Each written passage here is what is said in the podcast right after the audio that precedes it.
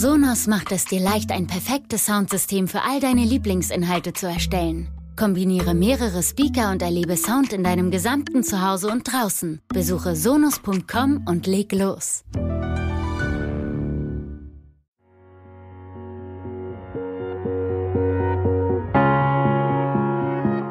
Märchen im Leben.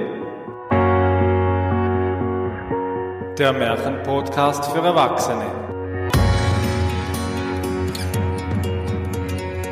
Können Sie sich vorstellen, einen Bonus von einer halben Million Euro für exzellente berufliche Leistungen laufend gegen etwas Wertloseres einzutauschen und am Schluss stehen Sie mit leeren Händen und ganz alleine da? Herzlich willkommen zum Podcast von Armin Ziesemer zu Märchen im Leben. Diese Tage begegnete mir das Märchen Hans im Glück immer wieder einmal. Auf den ersten Blick ist es eine wunderliche Geschichte mit einem gar wunderlichen Helden. Denn Hans tut genau das. Er tauscht den Goldklumpen, den er von seinem Meister für sieben Jahre treuen Dienst erhalten hat, zunächst gegen ein Pferd, dieses gegen eine Kuh und die wiederum gegen ein Schwein. Und das Schwein, das tauscht er gegen eine Gans und die schließlich gegen einen Schleifstein. Und der, der zerbricht ihm noch zu guter Letzt. Es ist kein typisches Märchen. Weder beginnt es mit einer sonst üblichen Formel wie es war einmal, noch kommen darin Feen, Hexen oder sprechende Tiere vor. Und dennoch macht es den Anschein, als stamme es aus einer anderen Welt. Einen kurzen Einblick in diese andere Welt erhielt ich auf meiner Weltreise, die mich vor manchem Jahr nach Australien führte. Dort erfuhr ich, dass die Ureinwohner Australiens, die Aborigines, das westliche Konzept des Eigentums nicht kennen wie wir. Was ihnen von der Natur gegeben wird, das betrachten sie als allen zugehörig.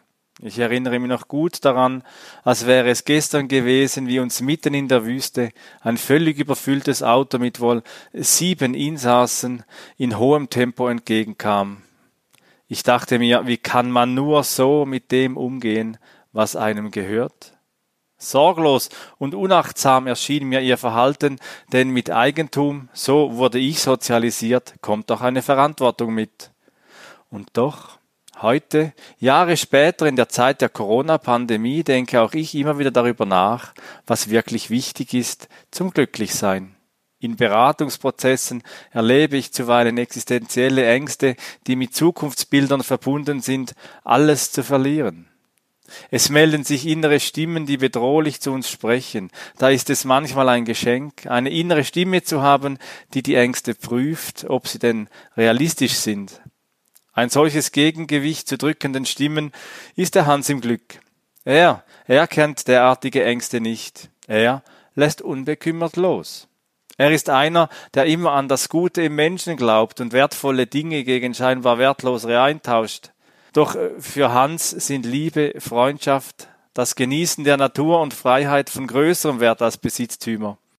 Am Ende springt er mit leichtem Herzen und frei von aller Last nach Hause zu seiner Mutter.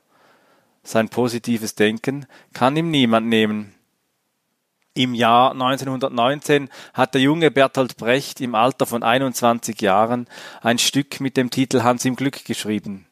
Bis heute findet sich dieses Stück nicht auf den großen Bühnen der Welt. Brecht selbst hielt es für misslungen. Er schrieb darüber in seinem Tagebuch Hans im Glück, misslungen, ein Ei, das halb stinkt.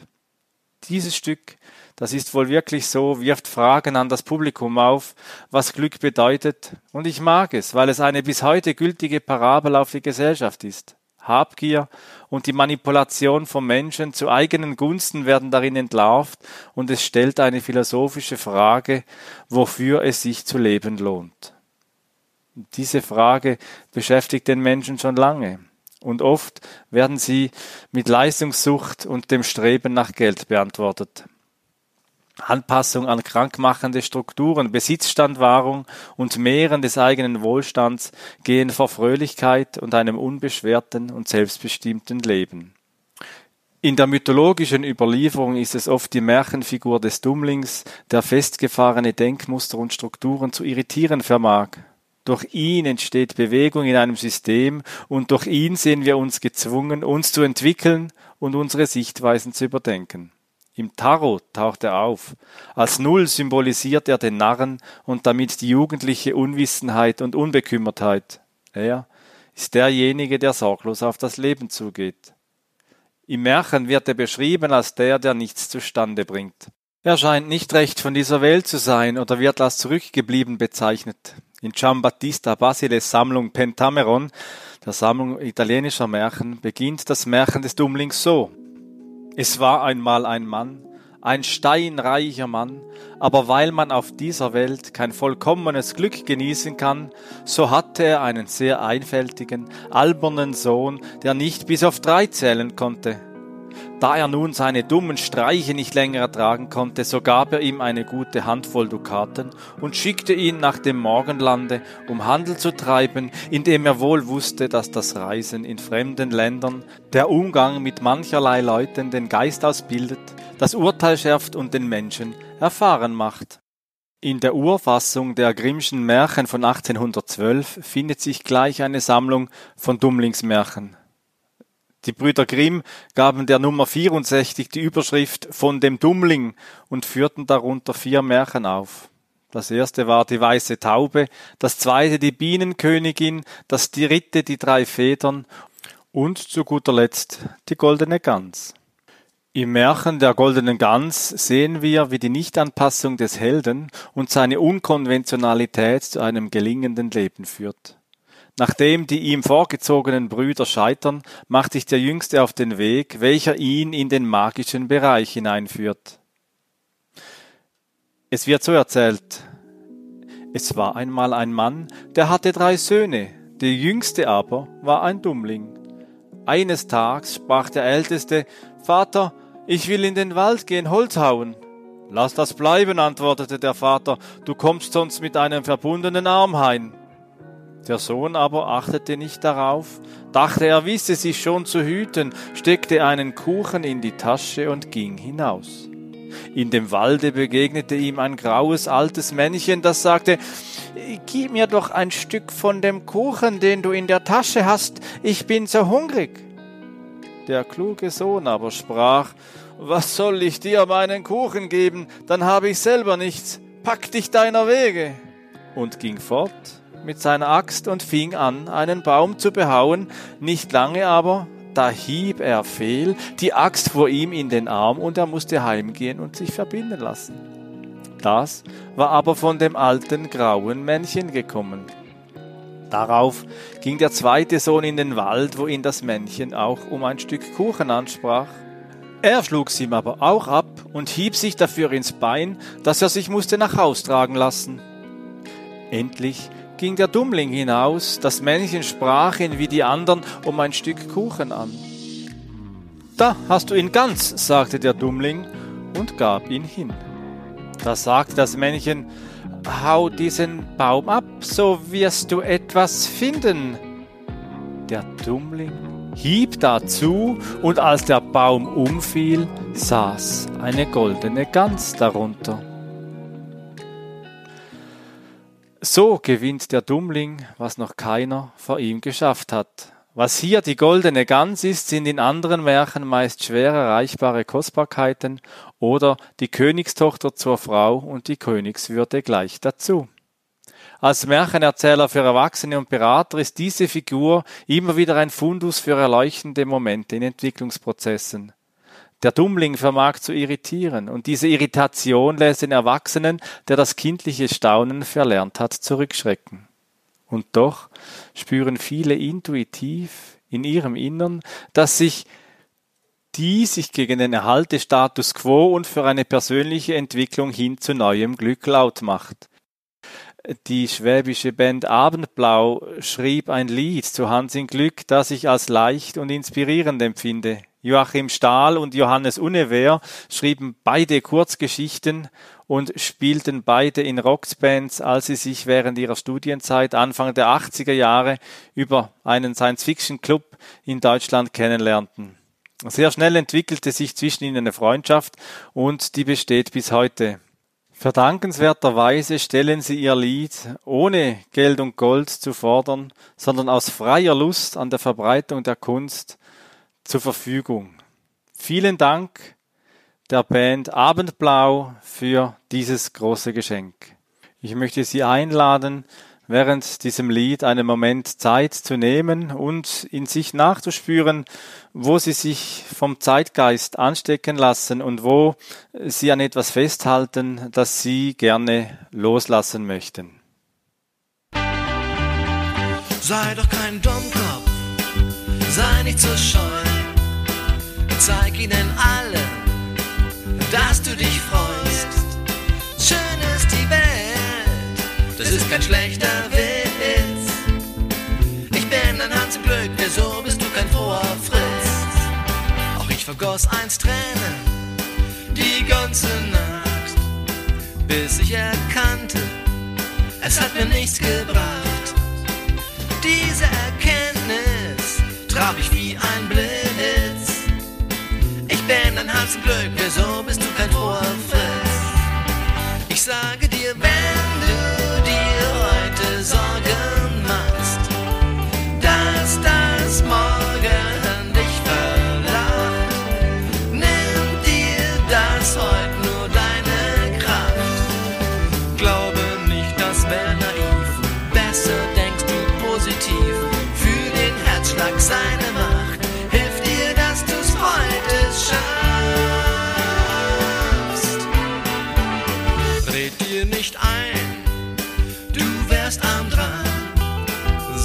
bist du's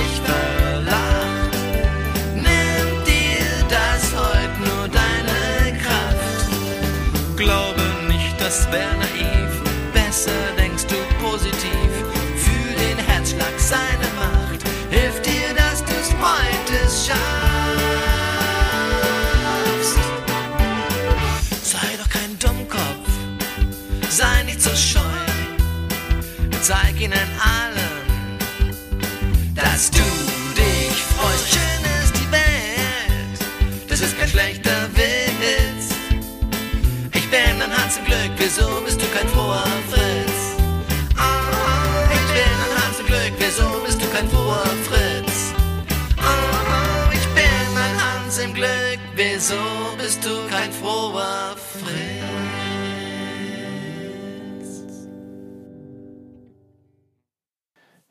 Während dieser Tage hadern viele Menschen mit ihrem Schicksal während der Corona-Pandemie. Das Märchen vermag nicht, die wirklichen Herausforderungen wie einen Zauber wegzuwischen. Das wäre immer wieder schön und das wünsche ich mir als Unternehmensberater und Coach im Anblick von Kummer und Not für meine Klienten und Klientinnen auch immer wieder. Was das Volksmärchen aber kann, ist, dass es als Quelle dient für die psychische Gesundheit und es ermutigt, im Angesicht schwieriger Herausforderungen neue Wege zu gehen. Seine Lebendigkeit und sein Bilderreichtum fördern die kindliche Fantasie im Erwachsenen und regen an, den Lebensmut zu bewahren und Wege zu finden, es zu meistern. So verabschiede ich mich heute von Ihnen mit dem Grinnmärchen Die drei Federn. Aus der Sammlung der vier, die von Jakob und Wilhelm Grimm überliefert sind, rührt es mich am meisten an, weil es klar die Not und Verzweiflung des Dummlings ausdrückt und Mut macht, auch in besonders schwierigen Zeiten beherzt, gerade an dem Ort nach Lösungen zu suchen, wo man im Leben steht. Bleiben Sie beherzt auf Ihrem Weg und psychisch und physisch gesund. Es war einmal ein König, der schickte seine drei Söhne in die Welt, und welcher von ihnen das feinste Linnengarn mitbrächte, der sollte nach seinem Tode das Reich haben. Und damit sie wüssten, wo hinaus sie zögen, stellte er sich vor sein Schloss und blies drei Federn in die Luft, nach deren Flug sollten sie sich richten. Die eine flog nach Westen, äh, der folgte der Älteste, die andere nach Osten, der folgte der zweite, die dritte aber fiel auf einen Stein nicht weit von dem Palast, da musste der dritte Prinz, der Dummling, zurückbleiben, und die anderen lachten ihn aus und sagten, er solle bei dem Stein das Linnengarn aufsuchen. Der Dummling aber setzte sich auf den Stein und weinte, und wie er so hin und her wankte, schob sich der Stein fort, und darunter lag eine Marmorplatte mit einem Ring. Der Dummling hob sie auf, und da war eine Treppe. Die führte hinunter, darauf ging er fort und kam in ein unterirdisches Gewölbe, da saß ein Mädchen und spann Flachs. Es fragte ihn, warum er so verweinte Augen hätte. Da klagte er ihm sein Leid, dass er das feinste Linnen suchen solle, doch nicht danach ausziehen dürfe. Da haspelte ihm das Mädchen sein Garn ab, das war das allerfeinste Linnengarn, und hieß ihn das hinauf zu seinem Vater bringen. Wie er nun hinaufkam, war er lange Zeit weg gewesen, und seine Brüder waren eben zurückgekommen und glaubten gewiss, sie hätten das Feinste mitgebracht. Als aber ein jeder das Seinige vorzeigte, da hatte der Dummling noch einmal so Feines, und das Reich wär sein gewesen, aber die zwei anderen gaben sich nicht zufrieden und dann verlangten von dem Vater, er solle noch eine Bedingung machen. Der König verlangte nun den schönsten Teppich und blies die drei Federn wieder in die Luft, und die dritte fiel wieder auf den Stein, und der Dummling durfte nicht weitergehen, die anderen aber zogen nach Osten und nach Westen. Er hob den Stein auf und ging wieder hinab und fand das Mädchen geschäftig, einen wunderschönen Teppich aus brennendsten Farben zu weben, und als er fertig war, sprach es, Der ist für dich gewirkt, den trag hinauf, kein Mensch auf der Welt wird einen so prächtigen haben. Er ging damit vor seinen Vater und übertraf wieder seine Brüder, die die schönsten Teppiche aus allen Ländern zusammengebracht hatten, aber diese brachten den König doch dahin, dass er die neue Bedingung machte, wer das Reich erben wollte, müsse die schönste Frau mit nach Hause bringen. Äh, die Federn werden wieder geblasen und Dummlings seine bleibt auf dem Stein liegen.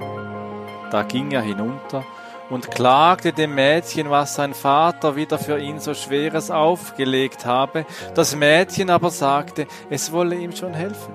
Er solle nur weiter in dem Gewölbe gehen, da werde er die Schönste auf der Welt finden. Der Dummling ging hin und kam an ein Gemach, worin alles von Gold und Edelsteinen schimmerte und flimmerte. Aber statt einer schönen Frau saß ein garstiger Frosch mitten darin. Der Frosch rief ihm zu, Umschling mich und versenk dich. Er wollte aber nicht, da rief der Frosch zum zweiten und dritten Mal, Umschling mich und versenk dich. Da fasste der Dummling den Frosch und trug ihn herauf zu einem Teich und sprang mit ihm hinein. Kaum aber hatte das Wasser sie berührt, so hielt er die allerschönste Jungfrau in seinen Armen. Und sie stiegen heraus, und er führte sie vor seinen Vater. Da war sie tausendmal schöner als die Frauen, die sich die anderen Prinzen mitgebracht. Nun wäre das Reich wieder dem Dummling gewesen, aber die zwei lärmten und verlangten, der solle den Vorzug haben, dessen Frau bis zu einem Ring, der mitten im Saalfest hing, springen könnte. Der König willigte auch endlich darein. Die Frau des Ältesten konnte aber kaum halb so hoch hinaufkommen, die Frau des Zweiten kam ein wenig höher, aber die Frau des Dritten sprang bis in den Ring, da mussten sie endlich zugeben, dass Dummling nach ihres Vaters Tod das Reich erben solle, und als er starb, war der König und hat lange in Weisheit regiert.